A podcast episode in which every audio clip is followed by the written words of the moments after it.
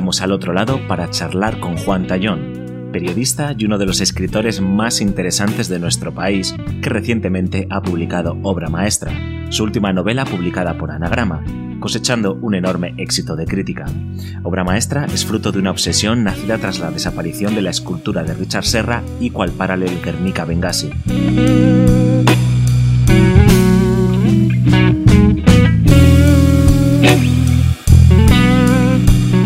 Contextualizar, en 1986, Richard Serra entregó la escultura al Museo Reina Sofía, una obra de cuatro piezas de acero corten y 38 toneladas de peso, que estuvo expuesta durante varios meses hasta que fue entregada para su almacenaje y custodia a Macarrón S.A.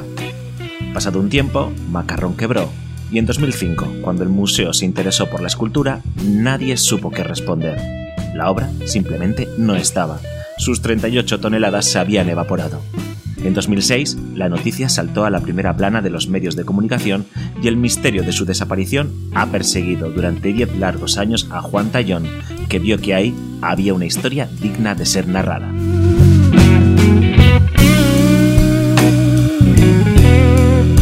Al otro lado, con Alfonso Gómez.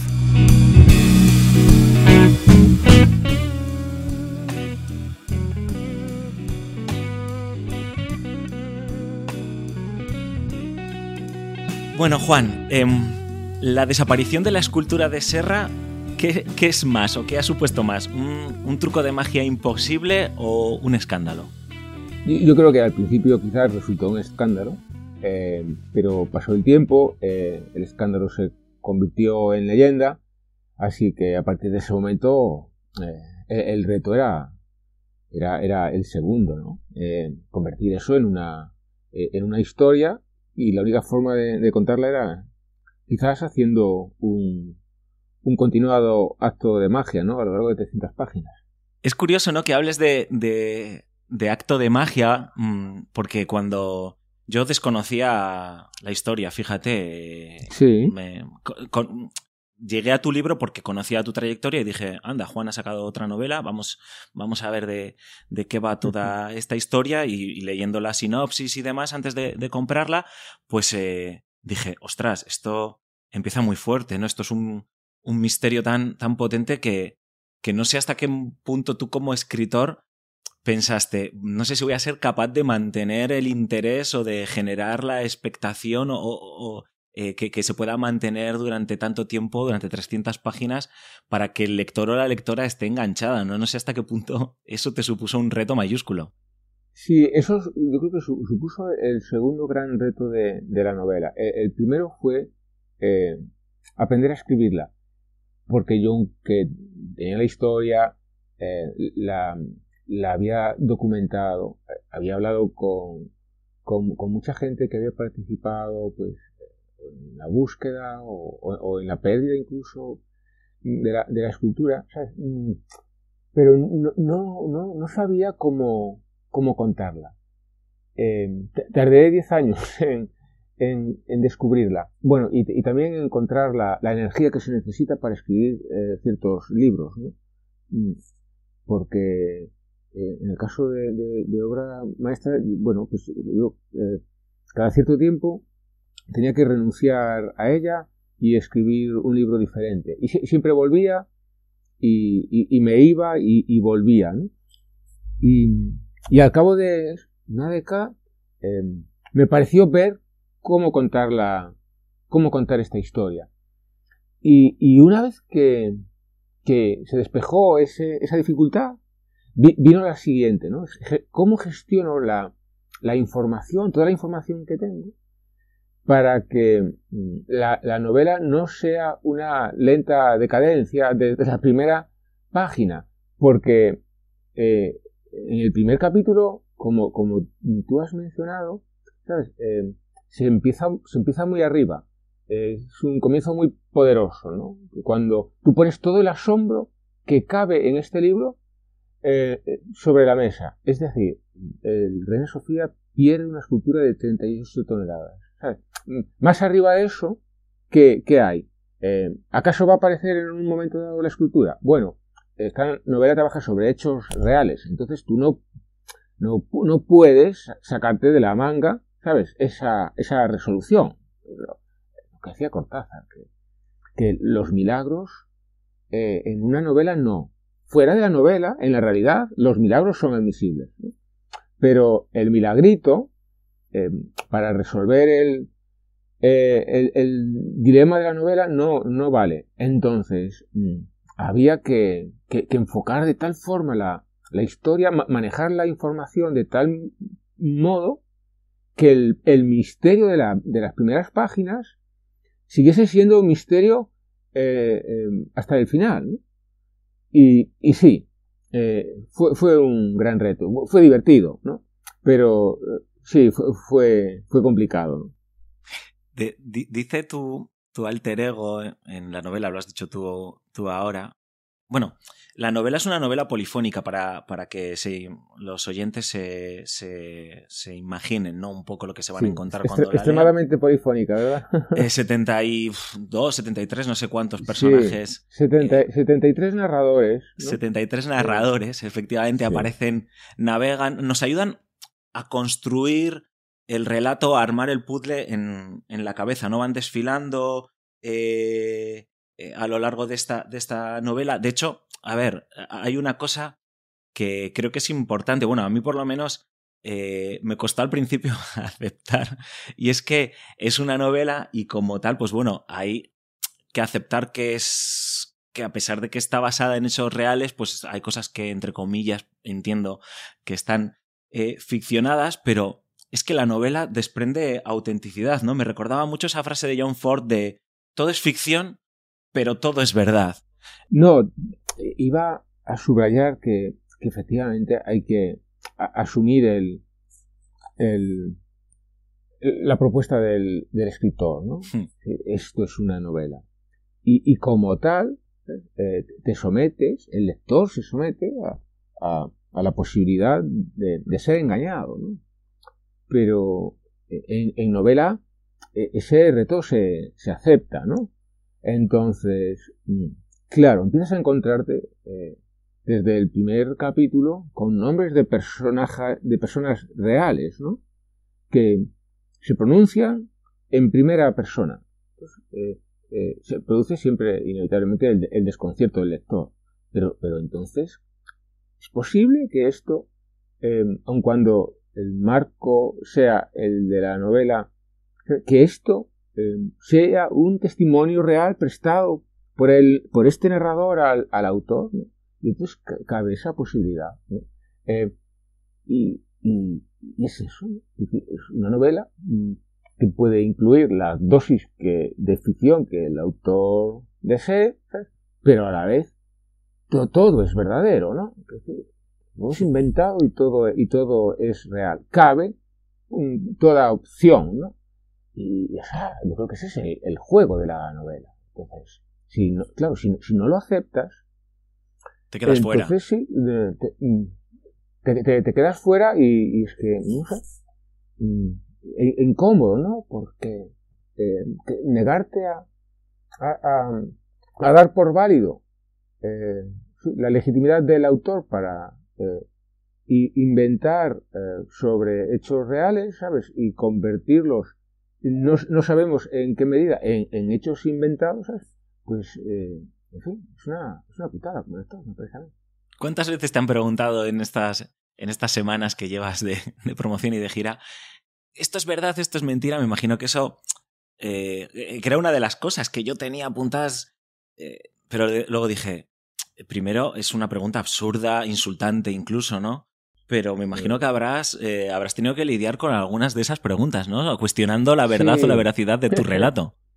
Claro, eh, no, es una, es una pregunta común eh, y no, no me la tomo en absoluto.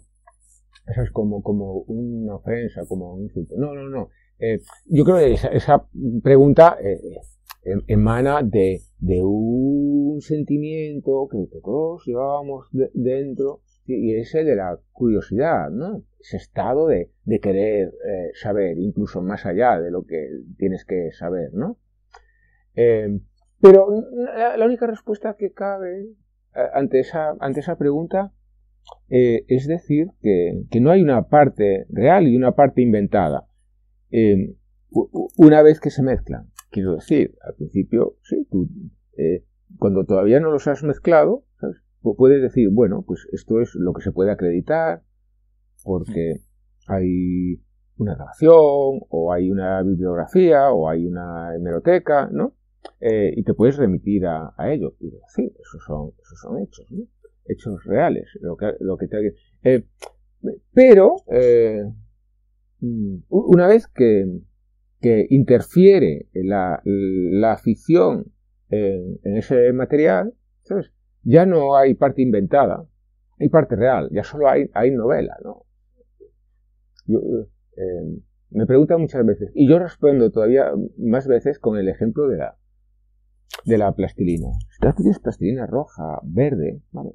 Eh, y, la mezclas, eh, ese, ese, ese, acto, el acto de mezclar la plastilina de dos colores, es, es irreversible. Una vez que lo mezclas, no puedes después separar de nuevo y volver al estado original la plastilina roja y la plastilina, y por otro lado la plastilina verde, porque ya es toda una, masa Em, y, como digo. Entonces, eh, eso es lo que pasa con, la verdad y la ficción en esta novela. Una vez las mezclas, de ahí ya no puedes sacar nada, salvo lo que quieras creer. Y eso es lo, verdadero, es lo que queda. La bola, la bola, eh, informe, incolora, eh, es, la, es la verdad. Decías que, que, bueno, que estuviste durante 10 años, bueno, de hecho también lo dice eh, tu alter ego en la, en la novela, ¿no? Durante 10 años con la obsesión de, escribir esta, esta historia em, y que al final pues descubriste eh, después de todo ese tiempo cómo em, tenías que contarla, pero explicas en el, en el libro, bueno, o explica el Juan Tallón del libro, que que, eh, bueno, pues hay un episodio que es muy importante, que es esa batalla que tienes, que tienes contra el aparato judicial, por así decirlo, ¿no? Y esa victoria también que tienes contra, contra, contra ese propio aparato. ¿Cómo de determinante fue conseguir la causa judicial eh, para, para que finalmente escribieras obra maestra? Durante muchos años eh, fue la, la excusa que yo siempre buscaba para no decidirme a escribir por fin la novela. Me, gustaba pensar, porque, mm, bueno, porque en realidad soy un, soy un procrastinador nato, me gustaba pensar que esta novela no se podía escribir sin acceder a la causa judicial y por lo tanto conocer las pesquisas que siguió la Policía de Patrimonio Histórico, sin conocer las teorías que elaboraron, los testimonios que tomaron, ¿no? Eh, en fin, los atestados que, entregaron a, la jueza de instrucción. Me parece que sin eso mm, no, iba a, contar una parte importante de la historia de la escultura, ¿no? que es esa vertiente policial. Eh, y entonces me ataba a esa, a esa, a esa ausencia para al final no, no escribir la novela, y, seguir, en cambio, acumulando, acumulando información o, o, posponiendo, mm, em, eh, posponiendo la historia y, retomando otra y escribiendo libros diferentes. Em, pero bueno, hubo, hubo, un momento cuando tomé la decisión de que esta novela se podía escribir así y, a, y así, tomé la decisión de, de empezar a hacerlo aun cuando la, causa judicial mm, no, no se me había mm, no se me había abierto. Hmm. Eh, accedí a la causa, eh, bueno, después de mucho tiempo eh, persiguiéndola, en mitad de la novela. ¿Podía haberla escrito mm, finalmente sin la causa? Yo creo que sí, aunque habría sido diferente, habría sido más pobre, ¿no? Y bueno, tuve, tuve suerte, o, en realidad durante muchos años tuve muy mala suerte. ¿no? Em, y sí, la, la, la, causa judicial me, me, me, ayudó a, a, mm, a, enderezar eh, ciertos elementos de la historia, a, enriquecer otros, a, cubrir huecos que ni siquiera sabía que existían. Y, a, leer la causa me dije, coño, pero ¿cómo escribir una novela sin tocar este tema? Eh, y bueno, entonces sí, fue, fue decisiva. Eh, fue una mm, eh, fue, una causa mm, fue necesario llegar a ella, pero no, suficiente, ¿sabes? Porque todavía me faltaban toda la toda la ficción, ¿no? La causa judicial es un, es un hecho real, ¿no? Hmm. Pero yo no quería escribir una, una novela policial, ¿sabes? Yo quería escribir también una novela cultural. Quería escribir una novela em, social, en el sentido de, retratar una, la época de, una época determinada de un país, ¿no? Em, hmm. También de cómo funcionaban las instituciones culturales de ese país. Entonces, como ves, la causa judicial no era suficiente para escribir obra maestra. Era seguramente necesaria, pero no suficiente. Y, así con cada una de las otras partes. Si hubiese querido escribir otro tipo de, de, novela, ¿sabes? Hubiese quedado igualmente coja si no tenía la, la, la documentación tendente a construir una novela a la par judicial. Fíjate que has señalado em, que de alguna manera también buscabas eh, como retratar una época o un momento con sí, una época de nuestro país, ¿no? Y yo, leyendo críticas estas, estas semanas de, de la novela, que por supuesto eh, todas señalan evidentemente la calidad eh, literaria del libro y los, los temas que tratas, sí que noté que muy poca gente señalaba eso, ¿no? El hecho de que obra maestra es también el retrato de, de una época. Y yo pensaba, eh, no sé si, si Juan lo hizo premeditadamente o la novela le llevó a... O sea, si, si tú lo tenías, quiero decir, en tu hoja de ruta, o la novela te llevó a ello. Verás, eh, uno escribe expresamente una novela, ¿no? Hmm. Determinado tipo de novela, hace una apuesta, ¿no? entonces, al, escribir esa novela, inevitablemente, eh, abre escenarios, eh, genera contextos, ¿sabes? Para permitir hacer más comprensible la, novela que quiere escribir y al hacerlo mm, está sentando las bases para que convivan distintas novelas a la, a la vez. ¿no? yo, no quise escribir una novela sobre eh, un, periodo de la historia de España, pero al escribir la novela que sí pretendía, también quedó retratada una época de, de España en la, en la novela. ¿no? Entonces, son esos aciertos, bueno, no le llamemos aciertos porque podría resultar un poco soberbio. Digamos que em, son, esos logros que, uno no puede adjudicarse, ¿sabes? Porque los ha alcanzado por, por accidente o, por lo menos no los, los ha alcanzado sin la pretensión de alcanzarlos. Con lo cual eso tiene menos mérito, ¿no? ¿Sabes? Eh, bueno, pues escribiste la novela que no pretendías. Eh, pues sí, bueno, pues vale. Eh, genial, ¿no? que, al final haya, haya varias, ¿no?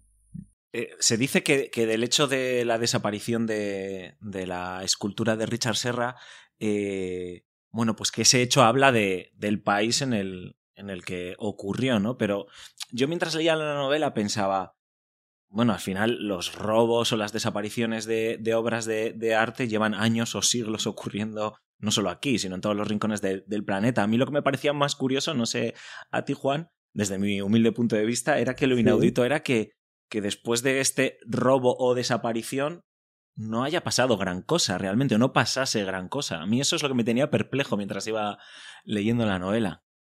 Sí, bueno, la, la, la, la perplejidad en cuanto empiezas a, advertir los, matices, eh, se, va, se va desdibujando, ¿no? yo, no sé si em, los, los, hechos, determinado tipo de hechos, em, admiten una caracterización nacional, ¿no? En el sentido de, estos hechos, mm, los que sean, em, es más fácil que pasen en determinado tipo de sociedad o, o no. Y, bueno, tú, tú, lo has comentado. Eh, eh, la, obra de arte está desapareciendo constantemente eh, en diferentes puntos del mundo, ¿no? incluso los, grandes museos, los museos mm. más profesionalizados, también sufren robos. ¿no? ahora bien, lo que pasó con la escultura de Richard Serra, y cual paralelo, de Nika Benghazi, no, no es un, robo común, ¿sabes? Es que quizás ni siquiera sea un robo, no sabemos qué fue. Lo que sí fue fue una desaparición, una, una pérdida, ¿no? una pérdida mm, eh, voluminosa, una escultura de 37 toneladas. Em, y, y, después de la pérdida no, no pasó nada. Digamos que hubo eh, un, gran silencio, de hecho. La, la, la, escultura que estaba depositada, eh, después de ser expuesta durante un breve periodo, estaba depositada en una nave industrial de Arganda del Rey, propiedad de una empresa que se dedica justamente a custodia de obras de arte, bueno, ni siquiera estaba dentro de la nave, estaba a la intemperie al lado de la, de la nave. ¿no? Bueno, e, esa empresa eh, se va a la ruina en 1996. La escultura llevaba allí desde 1990. Eh, los últimos testimonios, los últimos testimonios eh, de, de los empleados del macarrón justo antes de, de dejar la nave, es que esta estaba allí. La escultura estaba eh, donde había estado desde el año 90. Después, Macarrón se va a la ruina y nadie sabe qué pasa con la escultura. Eh, y eh, bueno, y entonces es en 2005 cuando oficialmente al Reina Sofía le consta que la escultura no aparece. Bueno, vamos, esto también hay que, hay que matizarlo. Digamos que quizás al museo ya le constaba antes, pero solo es la directora mm, de que está en el año 2005 la que pone esto encima de la mesa. Es posible que otros directores lo supiesen y no y, ocultasen el escándalo. Es hmm. posible que, que José Guirao, el director de Reina Sofía, entre el año 93 y el 2001, si no me equivoco, no me estoy equivocando, fue el director del Reina Sofía todos esos años. Eh, esos años, seguro que fueron, fue en esos años cuando eh, la escultura desapareció, dejó de estar en la nave de Macarrón. Mm, no supo nada eh, José Guirao. Había que preguntarle. Bueno, yo no tenía, cuando escribí esta novela, como no tenía digamos, interés de hacer una novela periodística, mm. no, no le pregunté. Pero al que tenga mucho interés, quizás le, eh, le lanzas el guante. Le, le convendría sí preguntar a, José Guirao. José Guirao, además, siempre cae de pie, pues bueno, seguro que, que diría que no sabía nada. Nos contabas, ¿no? Que, que evidentemente, efectivamente, la, la, escultura estaba almacenada eh, los almacenes de, de Macarrón S.A., em, que también se encargaban de hacer la custodia. la gran protagonista de, la novela es obviamente esta escultura desaparecida, pero, y es la gran víctima, pero otra de las víctimas es la propia Macarrón, ¿no? Eh, que, que, tiene una historia eh, muy importante, pues, eh, o muy relevante en nuestro país para promover o la promoción del propio arte o salvaguardar este propio arte en la guerra civil. Nos, nos cuentas en la novela o se cuenta en la novela que fueron los responsables de a lo largo de, del conflicto de la guerra civil de sacar esas obras del Museo del Prado y, llevarlas a otros sitios, de custodiar, de, eh, se encargaron también de, de, montar la Expo 92 y entre otras muchas cosas, ¿eh? Y, y terminaron desapareciendo de una forma totalmente cruel.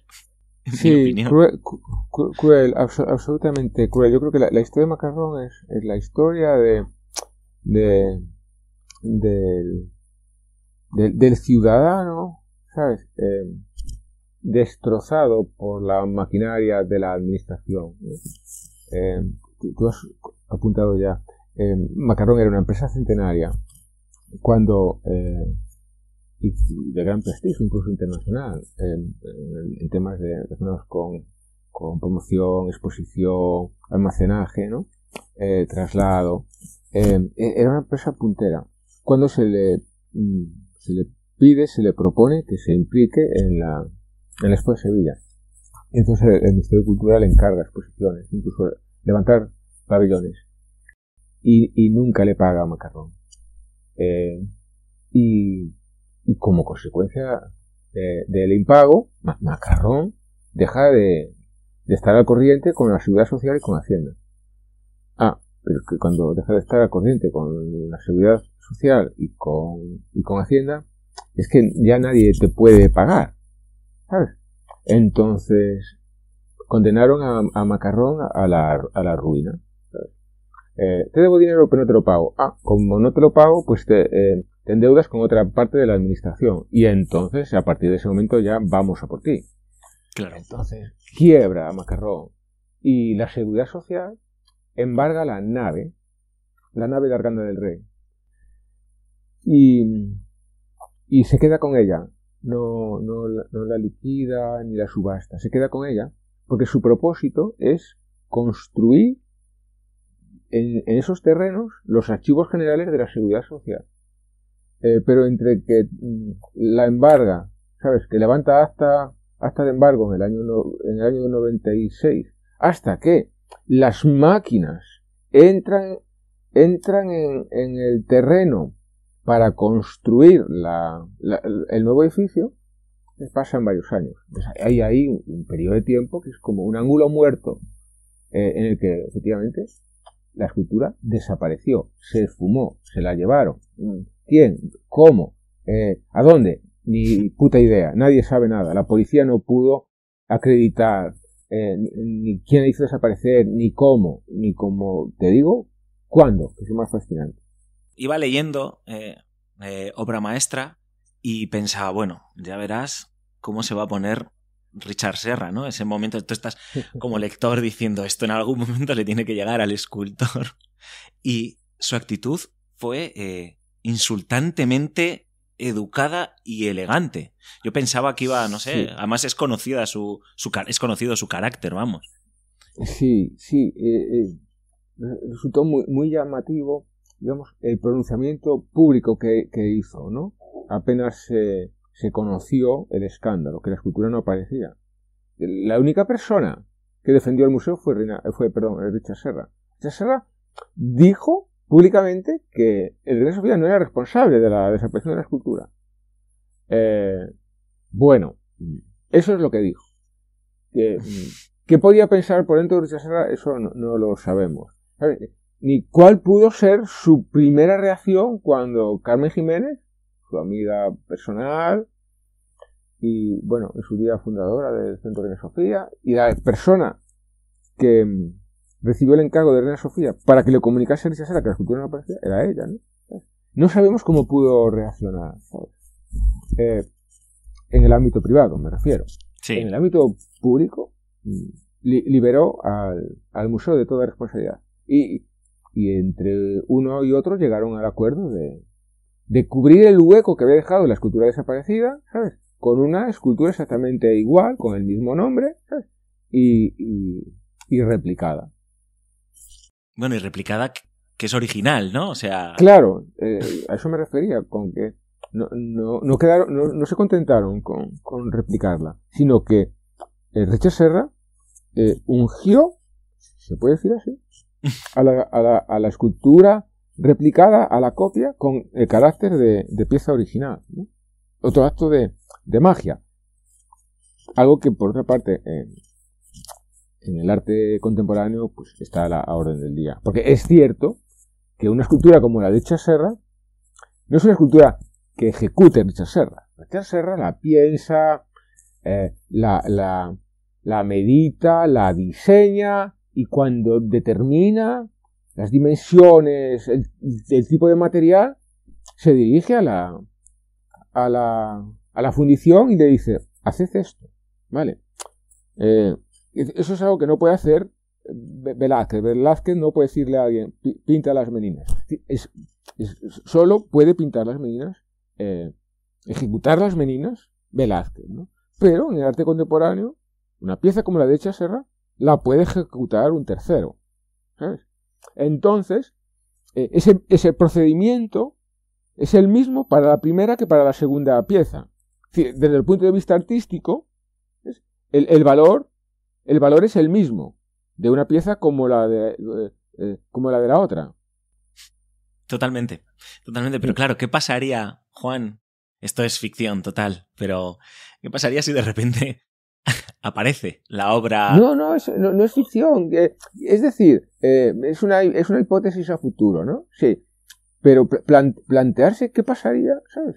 Está más acá de la, de la ficción, porque realmente es algo que incluso tendría que haber valorado el, artista y el museo cuando decidieron hacer la copia. Es decir, hacemos una copia.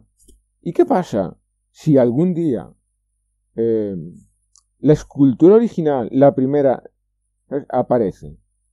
Eh, eh, ¿Pueden convivir las dos? Hombre, pueden convivir las dos, pero a riesgo de que el valor de la obra mm, decaiga. Porque lo que hace realmente una obra de arte mm, valiosa, más allá de, bueno, temas de ejecución, de virtuosismo, de, la fuerza de la idea, eh, es el hecho de que sea única. No. Es decir, eh, sería tan valiosa las meninas, vamos a seguir tomándola con las meninas, si hubiese dos meninas. No, no. Pues pasa lo mismo con esto. Si hay dos esculturas exactamente iguales, que se llaman igual, eh, indistinguibles la una de la otra. ¿Sabes? Entonces, ¿qué valor tiene esa obra? Menos que si solo hubiese una. ¿Vale? Entonces, destruyamos.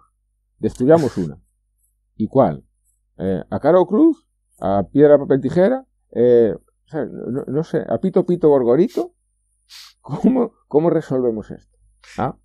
A nosotros no nos va a tocar decidirlo. O sea, claro, bueno, y, por otra parte, ya la respuesta está de, bueno, ya lo veremos en su momento, ¿no? Si se da el caso. ¿Para qué vamos a hacerlo hoy si lo podemos hacer mañana? Dice tu, tu, tu alter ego, y ya terminamos, Juan, que en el libro, que sus mejores novelas fueron dos o tres que nunca escribió, que solo pensó, y que al final se terminaron olvidando y quedando su genialidad en el aire. ¿Te leeremos pronto? ¿Estás pensando, estás pensando ya qué es lo siguiente que vas a escribir en formato novela, ¿eh? No me digas que te leemos en tus columnas, que es hacernos trampa. Claro, no, sí, sería inaceptable esa respuesta. Verás, eh, no, no, no, tengo nada sobre lo que escribir, no, no tengo ni siquiera la, la convicción de que algo de lo que tengo anotado en alguna libreta puede ser una, una novela, pero tampoco me preocupa demasiado, más allá de que soy consciente de que el tiempo pasa y de que a no mucho tardar comenzará la decadencia. Y no me dará, y no me daré cuenta. Por eso pienso ahora en términos eh, en ella en términos apriorísticos sabes sé que tengo que darme prisa antes de que llegue la decadencia. Porque cuando la decadencia llegue no no no no no, no querré verla. Eh, y entonces eh, será será fatal. Así que Mm, voy a dejar pasar un poco de tiempo, no mucho tiempo. Eh, tengo que mm, eh, acompañar obra maestra todo el, tiempo que necesite, porque ha sido mucho. Eh, han, sido, muchos años los que le he dedicado de, una forma u otra, así que abandonarla ahora que ya está escrita, no, es algo, algo que no, no, estoy dispuesto a hacer. Entonces, mm, bueno, cuando pase un tiempo prudente tendré que tomar decisiones, tendré que sentarme y tendré que empezar a trabajar en serio. Pero con una novela. Juan Tayón, muchísimas, muchísimas gracias por, por, pasarte por al otro lado. Te deseamos todos los éxitos, toda la suerte del mundo con, con obra maestra, que no nos vamos a cansar de, de recomendar a la gente para que se acerque y, y, la disfrute. Y bueno, esperamos poder hablar contigo en otro momento cuando, bueno, pues hayas descansado, hayas escrito otro nuevo libro y lo hayamos podido disfrutar. un, un abrazo muy fuerte. Claro, bueno, muchísimas gracias. Yo también te deseo todos los éxitos eh, con tu podcast y, ojalá nos, veamos a la vuelta de, bueno, unos años. Un abrazo fuerte, Juan. Otro, otro para ti.